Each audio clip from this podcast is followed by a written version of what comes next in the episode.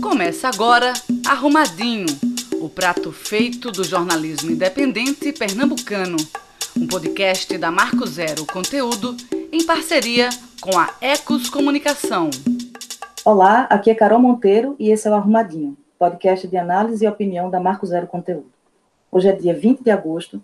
Participam comigo também jornalistas Débora Brito, Lula Pinto e Inácio França, e nessa edição, a gente vai começar falando sobre o pesadelo que o Brasil inteiro acompanhou na noite do último domingo, quando políticos e fundamentalistas religiosos tentaram impedir que uma criança de 10 anos de idade, estuprada pelo tio desde os 6, realizasse um aborto legal no Recife.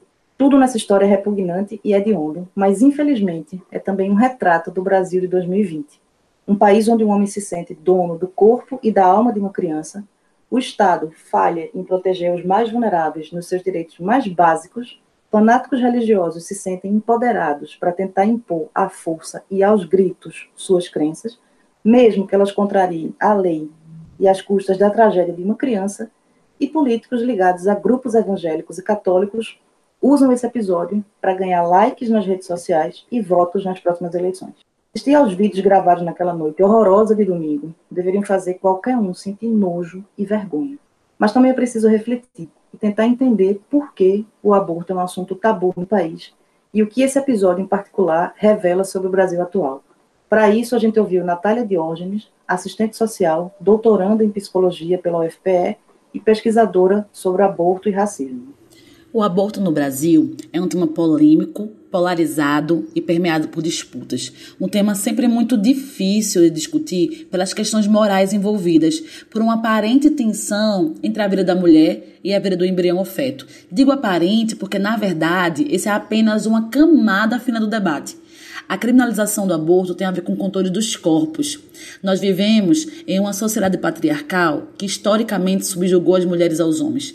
Tratadas como cidadãs de segunda categoria, nesta sociedade, as mulheres estão abaixo de uma possível vida. A criminalização do aborto está articulada com todos os outros desdobramentos das desigualdades de gênero. A divisão sexual do trabalho, a violência obstétrica, violência doméstica e sexista, a subrepresentação das mulheres na política, o direito das mulheres à terra. A criminalização do aborto não está destoado disso, né? faz parte desse projeto maior de manter as mulheres em uma situação desigual é, na nossa sociedade. É primordial para o patriarcado que as mulheres não tenham direito sobre seus corpos. Se nós mulheres tivermos, não tivermos o direito de decidir sobre a nossa própria capacidade reprodutiva, não temos direito a decidir sobre mais nada. O aborto ainda é difícil de discutir no Brasil porque é um tema que afeta mais as mulheres negras e pobres. São essas mulheres mais expostas aos riscos de um aborto inseguro realizado na clandestinidade. São essas mulheres que estão mais sozinhas e relegadas à violência doméstica, ao estupro, ao tráfico, à prostituição, ao encarceramento. Então, a criminalização do aborto expõe esse abismo social e racial que existe entre as mulheres. O aborto inseguro é uma das principais causas de morte materna, ou seja, mortes que são, em sua maioria, evitáveis. A criminalização mata, humilha, maltrata meninas e mulheres. Entretanto, a nossa sociedade insiste em não discutir o assunto de forma séria. Ou quando discute, o faz sempre a partir do moralismo, da polarização, do a favor ou contra, ou seja, sempre se discute a partir da irresponsabilidade.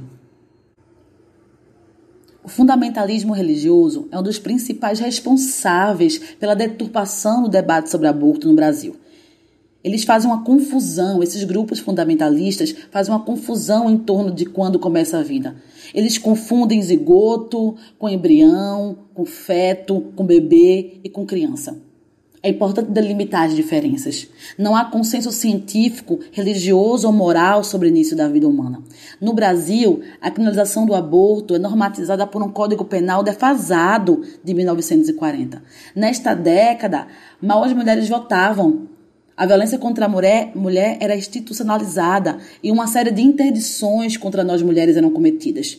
E por isso o aborto é criminalizado. Faz parte desse projeto maior de exploração e opressão das vidas e dos corpos das mulheres. Com o avanço da tecnologia, a gente hoje sabe que zigoto não é a mesma coisa que embrião, não é a mesma coisa que feto, que não é a mesma coisa que um bebê nascido com vida. Então é preciso colocar esse debate para a sociedade. É preciso que, enquanto sociedade, discutamos o aborto de forma séria, da forma como esse, esse debate tem que ser tratado. Há uma estimativa de um milhão de abortos por ano no Brasil, sendo que menos da metade das mulheres recorre a um serviço de saúde para finalizar o procedimento. Isso significa que esse número é superestimado subestimado. São milhões de mulheres empurradas na clandestinidade, na solidão, no medo, no sofrimento físico e emocional. O caso da criança de 10 anos do Espírito Santo, vítima de estupros por parte do tio, revela a necessidade de legalizarmos o aborto nesse país. Tudo que a criança passou, como não conseguir atendimento em seu próprio estado, ter os seus dados pessoais revelados, a sua identidade revelada, bem como seu direito à infância protegida violado, mostra a força do patriarcado sobre as nossas vidas e o avanço do fundamentalismo. Vivemos um contexto nefasto político nefasto, que propicia o aprofundamento dos grupos fundamentalistas, que atacaram e xingaram de assassina uma criança de 10 anos de idade. Vivemos em um país que um procedimento realizado para salvar a vida de uma criança choca mais do que o crime de estupro em si. Esse caso escancarou as estruturas autoritárias, racistas e patriarcais né, do nosso país. Ressalto que a criança estava completamente amparada no arcabouço jurídico, tanto porque a gravidez decorria de estupro, quanto porque ela corria risco de vida. Uma criança de 10 anos não tem capacidade de gestar. O que vimos acontecer em frente ao serviço de saúde que a atendeu em Pernambuco foi uma apologia à violência. Grupos fundamentalistas ajoelhados rezando contra a vida da criança. Uma banalização da vida e naturalização da violência. É preciso enfrentar o fundamentalismo e o fascismo com a defesa dos direitos humanos e do Estado democrático de direitos. O tema do aborto está sendo disputado na sociedade e uma forma de barrarmos o avanço do conservadorismo é a auto-organização das mulheres. É preciso legalizar o aborto para garantir às mulheres uma vida digna, livre da exploração e da violência. A criminalização do aborto causa sofrimento às mulheres e meninas, impedem que elas tenham controle da sua capacidade reprodutiva e sejam protagonistas de suas próprias vidas. Arrumadinho, seu prato feito de opinião e análise das notícias mais importantes da semana, pela equipe da Marco Zero Conteúdo. Débora, eu queria começar contigo. É muito difícil, né, para a gente, como mulher, pensar nos horrores, né, pelos quais essa criança passou, e mais difícil ainda é imaginar que ela não foi a primeira e não será a última a passar por isso. Eu estava assistindo uma entrevista do médico, né, o Dr. Olímpio Barbosa, que cuidou dessa criança aqui no Recife, e ele disse que desde 96, quando começou a atender mulheres vítimas de estupro no CISAM, não passa uma semana sem que chegue ao centro uma ou mais crianças ou adolescentes vítimas de estupro para passar por um aborto. E aí eu fui buscar os dados oficiais e encontrei estarrecida uma matéria da BBC Brasil, que compilou alguns dados do Sistema de Informações Hospitalares do SUS, e descobri que o Brasil tem uma média de 72 nascimentos por dia de crianças, filhas de mães com idades entre 10 e 14 anos.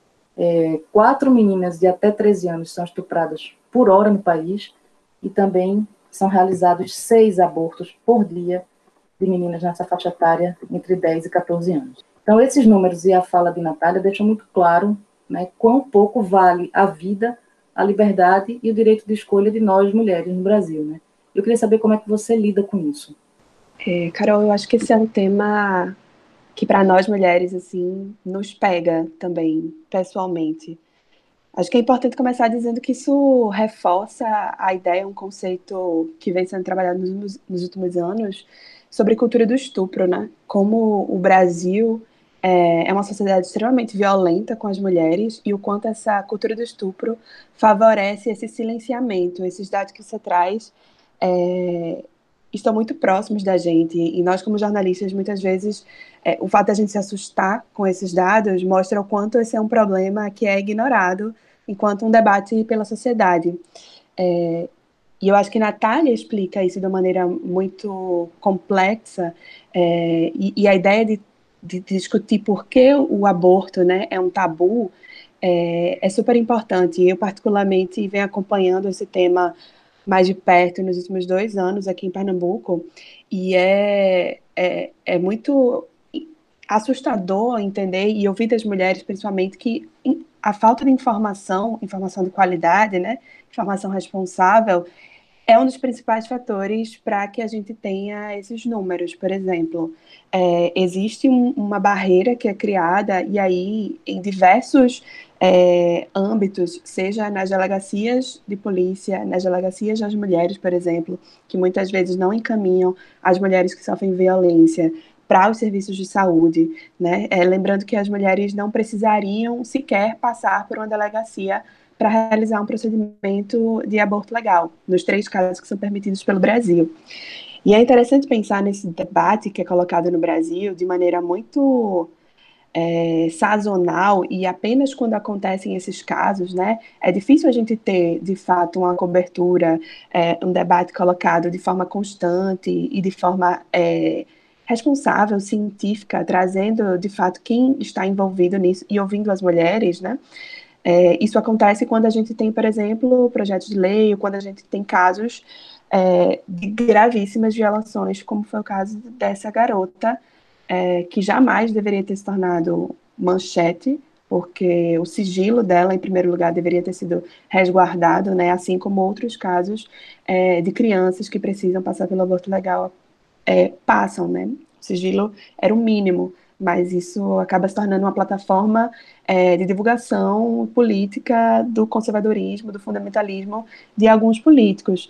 É, e eu queria trazer uma perspectiva um pouco é, histórica, digamos assim, dos últimos dois anos, com o governo Bolsonaro, né, no Brasil, para quem está nos ouvindo aqui e não sabe, o aborto é legal apenas em três casos hoje no Brasil, né, em, em situações de gravidez que é fruto de estupro, é, gestações que geram risco à, à, vida da mulher, ou quando o feto sofre de anencefalia, que é a detecção de quando o feto é, não tem atividade cerebral, né? Existe um, um, um, um exame que, que possibilita a mulher isso. E essa última opção só foi possível depois de uma decisão do STF em 2012. Então, é um, uma possibilidade muito recente para as mulheres.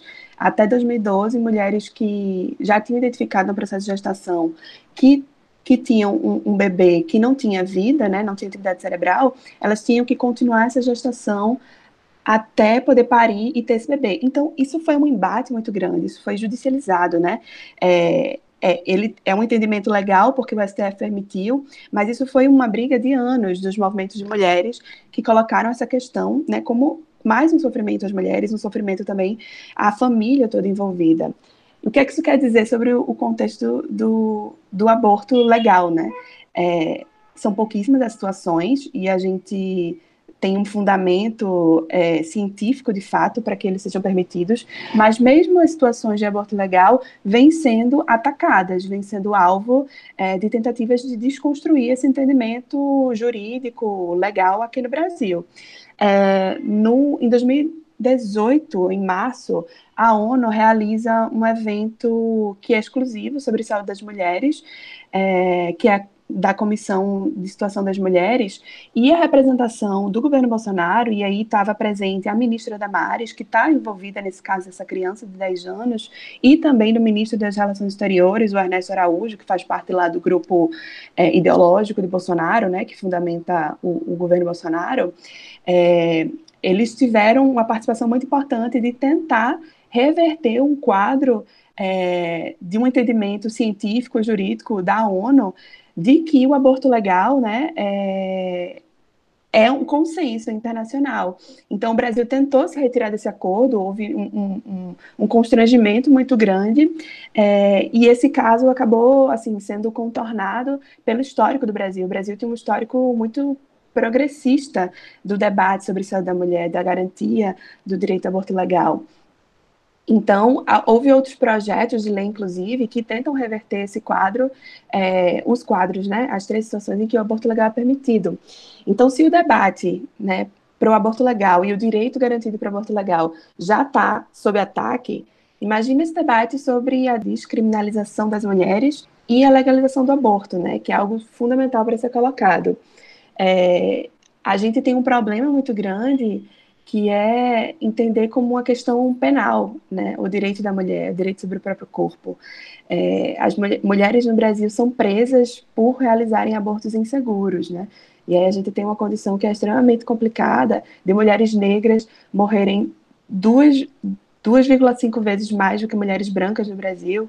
Tem um, uma desigualdade aí econômica que coloca em risco e mata, de fato, mais mulheres negras do que mulheres brancas. É, e eu acho que para esse debate, é, e a gente tem um, um, uma fronteira que é muito importante, que é da imprensa, né? Como é que a gente se coloca? Como é que a gente faz esse debate? Eu costumo bater muito na tecla, e, e fiz essa ressalva, inclusive nesse caso, é, de uma tentativa de enquadrar o, o horror que aconteceu é, aqui no Recife com a, essa criança como polêmica, né? Eu acho que a gente tem um, uma tarefa que é não colocar como polêmica algo que é direito e é uma questão de violência, né? O fato dessa garota não ter conseguido realizar o aborto legal no Espírito Santo foi uma violência, uma violação de direitos humanos gravíssima com ela, com a família. É, houve missionários, é, a, a, ministra mandou missionários para casa dela para pressionar a família para que não fosse feito. Então, a interferência ideológica, religiosa, fundamentalista em algo que, que já estava garantido, né? Então a gente tem essa tá aqui, por exemplo, falando sobre, sobre isso, né? Sobre essa informação qualificada sobre aborto legal, isso salva a vida de mulheres, salva a vida de meninas. E, e é um campo que precisa ser discutido constantemente, né? A gente não pode ficar é, restrito ao debate sobre aborto legal e ao, ao debate sobre sobre a legalização do aborto apenas quando isso acontece. É um debate para todos os dias. Eu acho que é uma, é uma responsabilidade que a gente tem que puxar para a gente, né, como, como imprensa. É, agora, esse, esse episódio, ele revela outro fenômeno, né, do, bastante atual no Brasil, que é o fundamentalismo religioso. É, o aborto, o assunto do aborto é atravessado sempre por questões ligadas a, a, religi a religiões, né, e nesse contexto atual do Brasil, a gente vem enfrentando um momento em que esse fundamentalismo está se fazendo cada vez mais presente. Isso já é problemático, independentemente de qual seja a religião. E no domingo o que a gente viu foram evangélicos e católicos extremistas literalmente dando as mãos e rezando juntos para que uma criança fosse impedida de ter o seu direito garantido, né? E aí sobre o fundamentalismo, a gente ouviu Gustavo Gilson Oliveira, ele é professor do programa de pós-graduação em educação da UFPE e pesquisador das áreas de educação e religião e deão da Catedral Anglicana do Bom Samaritano. Quando a gente vê um caso como esse, né, que não é o único, né, são vários casos que a gente tem testemunhado nos últimos anos, em que se luta contra a autorização do aborto e a realização da interrupção da gravidez, mesmo quando se trata de casos de estupro, mesmo quando é o estupro infantil, né, mesmo quando há forte risco para a saúde da criança, mesmo quando há pouca chance de sobrevivência do feto, como a gente tem visto em vários casos, isso não me parece de forma alguma uma questão de luta pela vida ou pela defesa de princípios. Isso me parece muito mais uma afirmação de uma posição política, de uma identidade, de um grupo contra o discurso desse outro que é visto como discurso ameaçador, que nesse caso é principalmente o discurso das feministas, que são consideradas uma ameaça contra a tradição, contra a autoridade patriarcal, e nesse mesmo pacote são colocados então as esquerdas, as religiões afro-brasileiras, os comunistas de forma geral, que são vistos então como esses grupos ameaçadores que precisam ser combatidos e derrotados. Infelizmente, o campo religioso, o imaginário religioso, é extremamente vulnerável, suscetível a esse tipo de lógica política. É um campo onde você tem muito essa ideia de uma identidade santa, sectária, separada do restante do mundo, superior ao restante do mundo, e é muito fácil você mobilizar essa, esse tipo de imaginário para a, a colocar um inimigo como alvo e a partir daí você construir uma mobilização política. E em grande medida você sempre teve grupos conservadores cristãos no Brasil, mas nos últimos anos se redescobriu o quanto esse tipo de lógica é capaz de projetar lideranças, principalmente lideranças políticas. E aí a gente vê muitas lideranças políticas nacionais e locais que fortalecem esse tipo de discurso eh, e esse tipo de mobilização para se projetarem, se promoverem a partir disso, independente da percepção da realidade, das dores que estão envolvidas, né, do contexto que envolve, mas o princípio é o princípio de você afirmar uma identidade para a partir daí você fortalecer sua própria força. Né? Quanto à questão do, da, do discurso da cortina de fumaça, que a gente escuta, escuta muitas vezes, eu vejo como um equívoco. Né? De fato, ah, muitas vezes puxar a pauta moral é uma forma de você sim é, diluir a atenção em relação a outras pautas. Mas isso não significa que a pauta moral ela seja secundária. Ela é evocada exatamente porque ela produz esse tipo de unidade. E se a gente não lida de frente com esse tipo de questão, a gente permite exatamente que se continue a mobilizar afetos é, de forma irresponsável, né, como o medo, o ódio, né, para se fortalecer certos grupos políticos que se promovem à custa da dor a, a, e à custa desse tipo de situação. Arrumadinho, seu prato feito de opinião e análise das notícias mais importantes da semana, pela equipe da Marco Zero Conteúdo. Oi, aqui Lula Pinto falando. Bom dia, boa tarde, boa noite para os ouvintes do Arrumadinho. Pois é, Carol e Inácio e Débora, eu acho que a, a, a fala de, de Gustavo desperta a gente para a necessidade de discutir de forma mais sofisticada as, as pautas morais e a conexão do Ministério de comandado por Damares com o projeto econômico, né? A gente já tratou muitas vezes, a gente ainda ouve e ainda vê é, é, análises que vinculam a figura de Damares e a forma dela comandar o, o ministério que ela está à frente como uma, uma estratégia de, de de distração, de cortina de fumaça. E, no entanto, gênero, raça e sexualidade tem duas, dois aspectos muito importantes, né? tem dois papéis muito importantes no projeto econômico representado pelo governo Bolsonaro, né, de ultraneoliberalismo. Gênero, raça e sexualidade nesse projeto são a base da reprodução de desigualdade. E o projeto de Guedes está muito codependente do projeto de Damares, e eu acho que esse caso da menina de 10 anos, é, que sofreu essa, essas violências, representa é, é, um, é, uma, é, uma, é uma boa exemplificação dessa articulação, porque é, a defesa da família feita pelos grupos familiares, eles se casam muito bem com esse projeto ultra neoliberal, porque nesse projeto ultra neoliberal, os recursos para educação, para saúde, para a seguridade social são retirados, né? e se transfere para a família ou para um certo entendimento do que pode e deve ser a família essas responsabilidades. Né, o que os grupos religiosos é, defendem, no final das contas, é a privatização de questões que deveriam ser públicas, que deveriam ser mediadas pelo Estado. Esses grupos propõem aquela uma inversão daquela máxima de que o pessoal é político, ou seja, tratar direitos como como coisas particulares e que devem ser analisadas e deliberadas no campo da moralidade e das, das crenças religiosas. Existe essa articulação entre a defesa da família, ou do, de uma certa ideia da família, e a retirada do Estado como promotor de recursos de educação, de saúde e de seguridade social. Então a gente não pode ver Damares de maneira é, mítica ou inocente ou como uma mera cortina de fumaça. Toda essa articulação ela está conectando, conectada a um projeto de retirada do Estado e ultra neoliberal. Como é que você vê esse assunto, Inácio? Como é que você vem acompanhando essa última semana em relação a tudo isso que a gente vem discutindo? Carol Monteiro, Débora, Lula, ouvinte do Arrumadinho. Bom, é o seguinte, é, eu tenho, depois de todas essas falas da Natália de Rocha, da Débora, Aliás, é um privilégio estar no programa, estar no Arrumadinho e que Débora faz a sua estreia no, é, é, no Arrumadinho. Então, é, mas depois de todas essas falas de vocês e dos nossos convidados, nossos entrevistados, eu, a minha contribuição ela é muito é muito pequena, né? Eu tenho pouco a contribuir.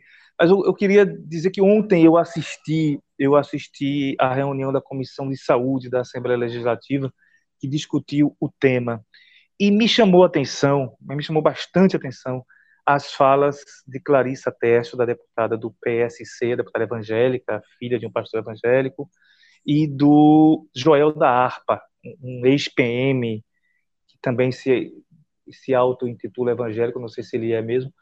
É, as falas deles elas são, são impregnadas de prepotência, mas prepotência no sentido de não conhecer ou de fingir não conhecer os limites da própria autoridade. Então, eles admitem, dizem que foram para a frente da maternidade da encruzilhada no domingo, é, fazer coisas para que eles não têm poder para isso. Eles não têm poder é, é, de Ministério Público, e eles queriam ser Ministério Público, de acompanhar é, o caso, que estava sob sigilo. A Clarissa Tessio tentou se comportar como juíza, quando já havia uma decisão judicial, é, e, e, e, então eles, eles rasgam né, os limites da própria autoridade, eles fingem que não conhecem. E tá, além da prepotência, há também um elemento de, aí eu não sei se é ignorância ou se é exploração da ignorância alheia. E, e essa mistura, que é uma mistura muito autoritária, tem que ter muito cuidado com essas pessoas, porque são pessoas que, se tiverem o poder, eles vão tentar fazer com que os seus poderes sejam ilimitados, serão piores do que o Talibã. É, é, é, essa, essa mistura ela tem um objetivo narrativo, um, obje, um objetivo retórico, que é confundir a opinião, e aí é por isso que eu digo que talvez seja exploração da ignorância alheia, que é confundir a defesa da vida, do, da qualidade de vida é, é, e da vida mesmo, porque a criança de 10 anos de idade, a menina de 10 anos de idade grávida, ela corre risco ao dar a luz, corre risco de vida, ela pode morrer ao dar a luz. É, então, de, de tentar confundir que ali, o que estava em jogo ali, era a vida de uma criança de 10 anos de idade, que não tem condições de ser mãe, de uma criança pobre do interior do Espírito Santo, que não tem condições de ser mãe aos 10 anos de idade. Ninguém tem condições de ser mãe aos 10 anos de idade. É, e, e, e, transformar isso aí na luta contra o aborto, que é a bandeira maior deles. E, e, o, é lamentável, é lamentável que o arcebispo de Olinda e Recife, que é uma figura progressista, tenha se comportado, tenha se aliado aos talibãs quando fez aquele vídeo. Ele caiu nessa, nessa, nessa, nessa armadilha retórica. Ou caiu ou quis cair, como também o presidente da, é, da CNBB.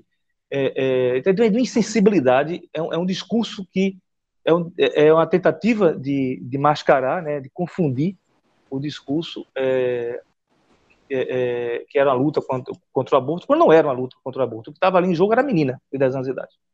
Mas é isso que me chama a atenção. É, eu não sei, Inácio, sinceramente, você falou em prepotência, você falou em, em arrogância, é, eu não sei, ali também me veio à cabeça a palavra espetáculo, né? até porque tudo que eles estavam fazendo sim, estava sendo eu... transmitido né, para as redes sociais deles em período eleitoral, isso é antecipando aqui já, a gente vai tratar agora desse, desse assunto no segundo bloco, mas a gente tem que lembrar que tudo ali Sim. estava sendo transmitido né, para as redes sociais. Ali, ali entra em jogo a disputa pelo mercado do voto, uma tentativa de Clarissa Tessio e Joel da Arpa de, de agregarem valor, entre aspas, de agregarem preço, de aumentar os seus preços, é, é, até porque as candidaturas que estão colocadas, as pré-candidaturas a prefeito que estão colocadas, estão todas sem a, a, a vaga de vice-prefeito está em aberto. É, é uma tentativa de agregar valor e uma tentativa de se tornar mais caro, né? de, de, de, de se tornar mais caro nessa, nessa disputa do mercado do voto e do mercado da fé, porque católicos e evangélicos deram as mãos, mas ali estavam em disputa também nessa tentativa de, de ver quem tem o discurso mais medieval, o discurso mais anacrônico, o discurso mais autoritário, para poder convencer e seduzir é, os, esses possíveis fiéis que são inclinados a essas tendências medievais e autoritárias. É, eu queria fazer só uma parte rápida, Inácio, acho que é muito, muito sagaz essa análise que você faz, é, e acho que é importante a gente pensar nessa essa, a pauta moral, né, como ela pega, como ela é fácil de ser instrumentalizada, inclusive pela por esses grupos, né, e por esses políticos parlamentares que colocam a religião na frente das suas propostas, mas eu queria trazer uma outra perspectiva, assim, para pensar, inclusive, acho que para outros é, arrumadinhos, é, que existem também resistências e outras construções dentro mesmo de, dessas institui instituições religiosas, né? É, existe um grupo muito forte dentro da Igreja Católica de mulheres, que é Católicas pelo Direito de Decidir, que faz um trabalho incrível e já há muitos anos e que é pouco visibilizado, inclusive por nós, né, da imprensa, assim. A gente escuta pouco essas vozes dissonantes e que estão fazendo um debate super importante super difícil dentro da Igreja Católica. É, a Frente de Evangélicos pelo Estado de Direito também se colocou contra o caso que aconteceu, assim, e é um grupo que tem se fortalecido, né, tem, tem se colocado também nesse debate público para fazer essa desconstrução, né, então, assim, é, o fundamentalismo é, existe, né, dentro dessas é, instituições religiosas, mas também é uma disputa lá dentro, assim, que eu acho que é, é importante a gente dar, dar, dar visibilidade, escutar também o que esse pessoal tem a dizer, porque eles estão lá, né, vivendo, assim, algo que a gente não pode também perder de, de vista, assim, não deixar apenas em visibilidade e em, em protagonismo, que é exatamente o que, que esses políticos querem, é, apenas o que eles estão fazendo. Pois é. é. A gente já antecipou aqui um pouquinho essa discussão do segundo bloco, mas eu queria fazer essa transição e a gente já de alguma forma antecipou que esses dois assuntos conversam, né? É, o que aconteceu aqui no último domingo, e as eleições municipais que estão previstas é, para 15 de novembro, em primeiro turno, né, se a pandemia assim deixar. Lembrando que aqui no Recife, até o momento, existem nove pré-candidaturas anunciadas, sendo cinco consideradas de direita e quatro de esquerda. E aí, num artigo para Marco Zero, o jornalista Franco Benites observou que apenas dois desses pré-candidatos se manifestaram sobre o assunto nas redes sociais. Marília Arraes, do PT, a favor da interrupção da gravidez da menina, e Alberto Feitosa, do PSC, contra, alegando que Pernambuco não pode se tornar a capital do aborto. O que é que vocês acham que essas opiniões e o silêncio dos demais também contam sobre essa disputa municipal? Bom, então deixa eu eu vou dar o pontapé inicial nessa discussão das eleições. Antes de mais nada, é preciso entender que as eleições municipais são elas dividem mais do que agregam, principalmente quando nós estamos é, no final de um, de um, de um governo, de um, do mandato de um prefeito que não pode mais se reeleger. Então nós temos aí um, um território aberto, um terreno aberto, é, e as discussões locais é, elas tendem a dividir muito mais do que as nacionais. Né? Nas divisões, questões locais, você vai discutir a questão da saúde, da atenção básica que não funcionou ali, da reforma da avenida, sempre entra numa polêmica muito paroquiana e, e ela tende a dividir mais, e os interesses mesmo de cada grupo local, né? os, os, os, interesses legítimos ou não de cada, grupo, de cada grupo local se interpõem, se sobrepõem à discussão né, mais nacional, aquela discussão mais mais ampla, no caso do momento é o bolsonarismo, é a ascensão do fascismo tal. Então, os temas locais. Então, é natural que, numa circunstância como essa que Recife vive, que os palanques, é, é, que os, os dois grupos, os dois grandes grupos, né, dos campos políticos estejam divididos e vão divididos para a eleição, para a disputa do voto. É, é, isso é, é, natural, assim, a, a esquerda está dividida e desse jeito não vai vencer o bolsonarismo tal. É, mas a direita também vai dividida, vai bastante dividida para a disputa eleitoral. Então, no campo, digamos, da, da centro-esquerda, nós temos a Marília Reis, o João Campos, o Túlio Gadelha e uma candidatura menor aí do, da Unidade Popular, do Tiago Santos. E no campo da direita, nós vamos ter uma divisão é, envolvendo Patrícia Domingos, que é uma delegada que tem um discurso moralista, mo, a lá Sérgio Moro, de que ela é é a baluarte na luta contra a corrupção, blá, blá, blá, blá, blá, blá, blá. Daniel Coelho, que largou de vez, rasgou de vez a sua fantasia é, moderninha de ecológico e tal, e tá, adotou o mais é, brutal discurso bolsonarista. É, Mendonça Filho, que é um, né, uma figura carimbadinha das eleições, ex-governador, ex-vice-governador de Jarbas, é, e o Alberto Feitosa, que é um deputado estadual, do PSC, também ligado, é um ex-militar e, e, tenta ser o candidato dessas, dessas forças aí. Então os dois campos eles vão divididos. Eles vão divididos e é natural que assim seja. Não é surpre... O surpreendente seria se eles fossem nessas circunstâncias que eu falei de, de, de embate local e com final de mandato de um prefeito, é, ou seja, terreno aberto, terreno livre para ser explorado, a gente tivesse dois candidatos, um de cada campo. É, então, é, esse é o momento que nós estamos vivendo é, nessa eleição. É um momento de definições, é um momento mais de indefinição, um momento de, de definições. No, praticamente, acho que apenas o vice-prefeito, o candidato a vice-prefeito da Marília está mais ou menos definido, que deve ser alguém do PSOL, porém há uma possibilidade, se o Túlio Gadelha e o PDT retirarem a candidatura de Túlio Gadelha, essa vaga ficar para o PDT, mas um, isso é muito, é muito difícil acontecer, pelo menos não me parece que vai acontecer nesse momento. Bem, em linhas gerais é isso. Eu quis dar esse panorama geral para gente, a gente iniciar a nossa, nossa conversa. Tem mais coisas que eu posso, eu posso falar sobre essa divisão aí depois. Eu, particularmente, estou interessado em observar o que é que não vai ser dito nessa campanha, é, quais os temas que não vão ser atacados nessa campanha. Além do, das questões é, de, de direitos reprodutivos, é, a questão sobre a mobilidade, sobre os planos de, de criação de ciclovias.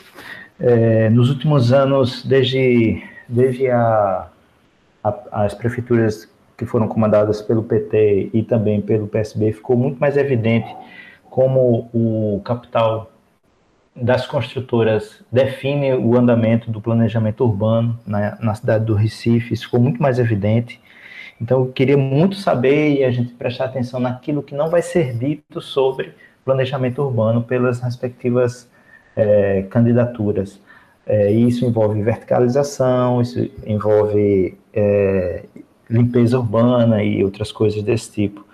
Estou muito curioso em ver como é que os candidatos vão tratar a questão das, da violência policial, racismo institucional e apoio ao campo da cultura, então, eu acho que é muito interessante ver, é, observar, passar, acompanhar o que é que não vai ser dito, quem é que não vai, não vai se dispor a discutir, colocar nas suas respectivas campanhas discussões e diálogos sobre, sobre esses aspectos, porque isso acaba é, endereçando é, determinados comprometimentos, né, que a gente viu de forma muito, muito explícita no que diz respeito à distribuição das populações por meio de planejamento urbano é, restritivo e segmentado e elitista nos últimos 20 anos, pelo menos aqui na cidade do Recife.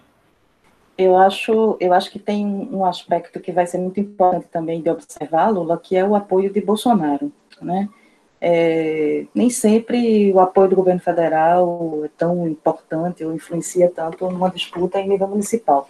Mas a gente tem que lembrar que estamos né, num momento de pandemia, né, eu acho que toda a discussão também da, da, da, campanha municipal vai ser atravessada por temas, né, como a saúde, a economia, coisas que é, se mostraram, assim, é, assuntos importantes durante esse, esse período, e o apoio de, de Bolsonaro, que vem é, aumentando seus índices de, de, aprovação muito às custas do auxílio emergencial, né, que tem sido pago nesse momento, acho que esse apoio vai ser disputado a tapa, né? Isso, Inácio. Quem é que já está de olho aí no apoio do governo federal? É, Carol, antes mesmo é, da, da evolução dos níveis de aprovação de Bolsonaro, o, o três candidatos, é, a Patrícia Domingos, o Daniel Coelho e o Alberto Feitosa, três pré-candidatos, né? Estavam, estão, estão nessa disputa, né? Por esse eleitorado por, pelo eleitorado bolsonarista. A Patrícia Domingos tem mais um discurso lavajatista, um discurso do lá Sérgio Moro, né? Mas assim mesmo ela tenta convencer, tenta se seduzir, tenta se vender para esse eleitorado bolsonarista. É... O Daniel Coelho também tenta é, se aproximar né, do, do Bolsonaro, sinalizar para o Bolsonaro. É, e, o, e, e, com, e com a aproximação de Bolsonaro do Centrão, talvez fique mais fácil a tarefa dele há uma pressão dos irmãos Ferreira, da família Ferreira, lá de Jaboatão, do deputado Manuel Ferreira, do, do André Ferreira, do Anderson Ferreira, do Feitosa, que é do mesmo partido deles, do Feitosa renunciar sua candidatura e apoiar o Daniel Coelho. É, então, é, esse é o quadro da disputa, da disputa pelo apoio, pelo voto de Bolsonaro. A Patrícia Domingos, ela tem, ela tem na sua campanha é, é, a sua campanha é muito baseada em redes sociais e com a maior empresa, uma das maiores empresas de inteligência artificial para marketing político do Brasil, que é a ideia Big Data. É, e essa empresa, não sei quem paga essa empresa, não sei quem paga essa empresa, mas é uma empresa que é, ela está muito forte nas redes sociais, com, com, vendendo esse, essa ideia de que ela é uma fera no combate à corrupção. Ela é a delegada do bem, né, da moral, da honestidade e tal. Só que neste momento, o, a, a, presença dela nas redes sociais ainda não é de ataque, é, os cards, os conteúdos dela ainda não está não está direcionada para os candidatos de esquerda. Eles estão no momento de tentar desconstruir as candidaturas de direita, principalmente a de Daniel Coelho, que eles enxergam como a mais forte, como a mais capaz de tirar votos da Patrícia Domingos. Então eles estão se matando ali na rede social. A gente não vê porque porque é, poucos de nós fazem parte de grupos de grupos de WhatsApp com gente de direita, mas eles é, eu faço parte de uns dois, eu fico acompanhando. É, eles não eles estão se matando ali, estão um atacando o outro para tentar é, é, se alinhar, se, se, vender o seu peixe para o eleitorado bolsonarista. E temos Mendoncinha, que tem um discurso, né? Tem, tinha um discurso bolsonarista, só que ele, ele, ele, tem, uma, ele, tem, uma, ele tem a tarefa, na verdade, é a necessidade de ser candidato, porque ele perdeu várias eleições, é um ex-governador que perdeu várias eleições, é, não conseguiu eleger ninguém dele, nem mesmo os filhos, é, para cargos menores aqui, aqui, em Pernambuco. E ele tende a, a ser precisa ser candidato para não ficar menor do que já foi. E também, é, por conta, como ele é do DEM, e o DEM é o partido de Mandetta, e o DEM é o partido de, de Rodrigo Maia, há uma pressão nacional, provavelmente, sobre ele, para que ele seja candidato com um discurso de oposição a Bolsonaro ou uma oposição à direita, né, de Bolsonaro. Então, eu, é, então uma, deve haver nesse momento uma tentativa do DEM nacional de impedir que, que Mendoncinha adote o discurso bolsonarista. É, no campo da, da centro-esquerda, eu vou chamar atenção para um movimento muito arriscado, muito perigoso do João Campos. É, o João Campos, que, que, apesar de ter 20 e poucos anos de idade, 27 anos de idade, ele não, não ele vai ter dificuldade de se vender como novo, porque não é novo, ele, é, ele, ele vem Primeiro, ele é o candidato da continuidade de Geraldo Júlio. Segundo, porque ele é filho de um ex-governador é, é, que morreu em condições trágicas. Então, e é descendente de uma oligarquia, de uma oligarquia política, digamos assim, não uma oligarquia econômica, tá, mas de, uma, de uma família tradicional da política. É, então, ele tem essa dificuldade de se vender como, como novo. E mesmo assim, o PSB manobra, está manobrando com muita força para que o PT retire a candidatura de Marília Reis. É, e eu acho que essa manobra para o João Campos é muito arriscada, porque isso vai colocar ele é, é, num, contexto eleitoral que só a Patrícia Domingos será candidata mulher e é, se apresentando como novo. Ele não vai conseguir se contrapor a essa, a essa, a essa construção de imagem da Patrícia Domingos, que, que, que vai se vender, se vender como, como novidade. Então, é bom, nesse, nesse momento, é menos ruim para o João Campos que a Marília Reis seja candidata, é, mulher, branca, tal, e que, e que, e que se, chega como novidade no pleito, e é muito interessante que uma raiz seja novidade em um pleito, porque ela é aquela, aquela figura que conseguiu vencer a própria família, ela vai se vender como uma pessoa que venceu a própria família para ser candidato e tal. Então, ele, ele, ele, o João Campos, ele corre o risco de aumentar a rejeição a ele dentro do eleitorado de esquerda, caso ele, caso o PSB consiga manobrar, forçar a barra para que o PT retire a candidatura de Marília Reis, ele vai deixar um eleitorado de esquerda ainda mais irritado com o PSB. É, fica difícil depois, num eventual segundo turno, compor, que você fica com muitas, muitas cicatrizes, muitas feridas abertas num processo desse, onde um candidato manobra para a retirada do outro. É, e, além do mais, você vai, ele, ele vai reforçar a imagem dele de um candidato tutelado, tutelado pela família, tutelado por Geraldo Júlio, tutelado, tutelado pelo partido, um candidato sem vida própria. É, então, é, é uma manobra muito arriscada que, ele, que, eles fazem.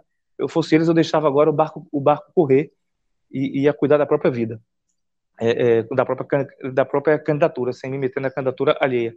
É, então, esses são é, é, o cenário que eu enxergo. A direita, nessa tentativa do voto de Bolsonaro, e a esquerda, para se contrapor a Bolsonaro, como nessa disputa para ver quem vai ser o candidato anti-Bolsonaro e, de um lado, o candidato bolsonarista.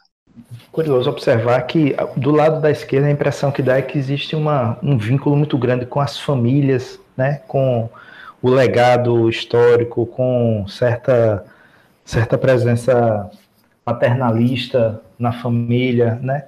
É, é uma impressão que eu, que eu tenho. E do lado da direita é, é uma, uma opinião ainda para a gente consolidar nos próximos meses. Eu vejo uma, uma, uma chance de que seja vendido uma, uma visão, uma imagem de, de novidade, inclusive por novidade e antissistema, uma pessoa que está fora da, da, da política, que está se colocando como a, a, uma a pessoa que possui a, a certeza e, a, e a, o, as questões da ética que, na figura da delegada.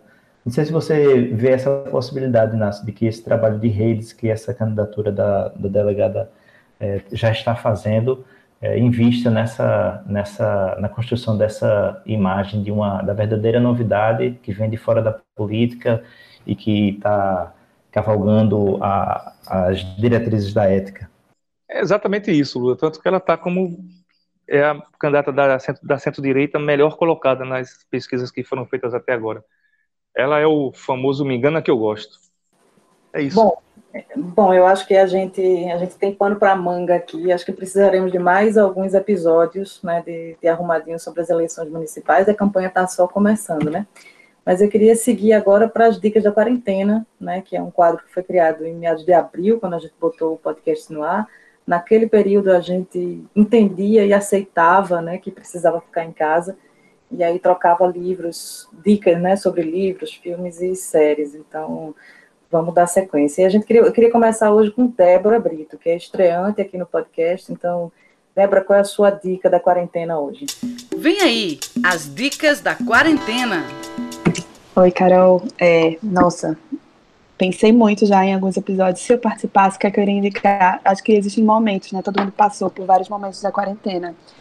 E eu tenho duas dicas, assim. Uma ainda é de livro, assim, um que tem me acompanhado, que eu tô lendo agora, que é incrível, que eu acho que todo mundo deveria ler, que é da Toni Morrison, é, que é uma escritora negra americana, uma referência, assim, de literatura que fala sobre questões da mulheridade negra, enfim, sobre ser uma mulher negra nesse mundo. E eu tô lendo O Olho Mais Azul dela, é, que é um livro, assim, acho que é fundamento para para quem quer ler mulheres negras e entender um pouco do universo literário em que essas mulheres negras se constroem.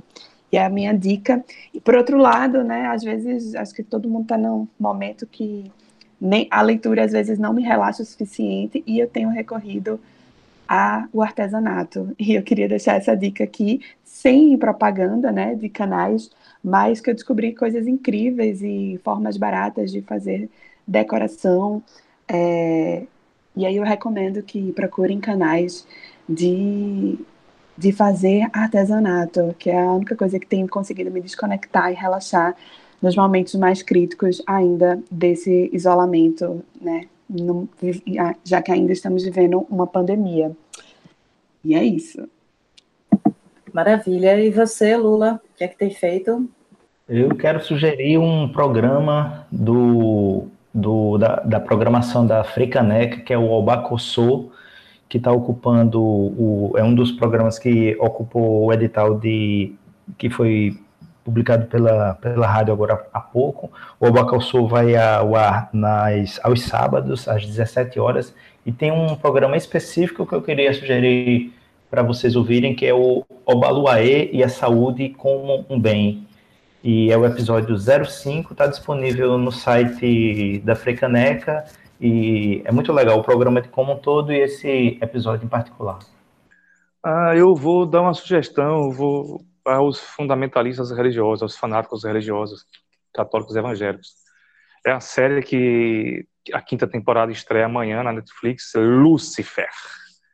Lucifer é o diabo em pessoa. É, é uma série muito legal, muito bem humorada com deve ter uma consultoria teológica excelente, porque os, os, os diálogos é, é, são impregnados de, um, de uma discussão é, teológica em torno da ideia de Deus, muito do bem e do mal, é, com muito bom humor.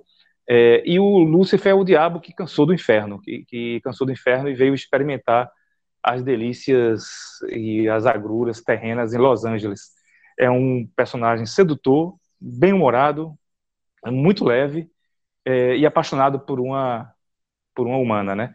É, é, e esse e esse e eu, eu, lembro, por exemplo, na primeira temporada eles tiveram é a quinta temporada que estreia amanhã. A primeira e a segunda foram muito boas, a terceira temporada deu uma desorganizada, deu uma queda, mas eles retomaram o fio da meada na quarta. Mas eu lembro de um episódio na, no início da primeira temporada, aonde Lúcifer é, é, é, questionado sobre se ele é o, o mal, né? se ele é a personificação do mal. Aí ele diz, não, como? Eu sou, na verdade, ele está de saco cheio de que o Pai, né, Deus, que ele é filho de Deus, ele é um dos anjos, é, é, é insistir de que, de que e os cristãos acharem que ele é o mal. E aí como é que eu posso ser o mal? Se o Pai me manda me manda os homens maus para que eu puna no inferno. Se eu estou punindo os maus, eu não posso ser o mal. Então ele, ele tem essa, esse nível de discussão teológica, é muito bem humorado, é bem engraçado, é sedutor, e você passa a série toda torcendo pelo diabo. Eu, pelo menos, eu sou fãzão do Lúcifer. Muito bom. Eu comecei a ver, vi algumas temporadas, depois foi uma série até que sumiu assim do meu radar, mas é bom saber que tem uma temporada nova aí começando. É, a minha dica também tem a ver com esse clima aí de fundamentalismo e de fascismo que infelizmente ronda o Brasil e o mundo, mas é uma série chamada O Homem do Castelo Alto.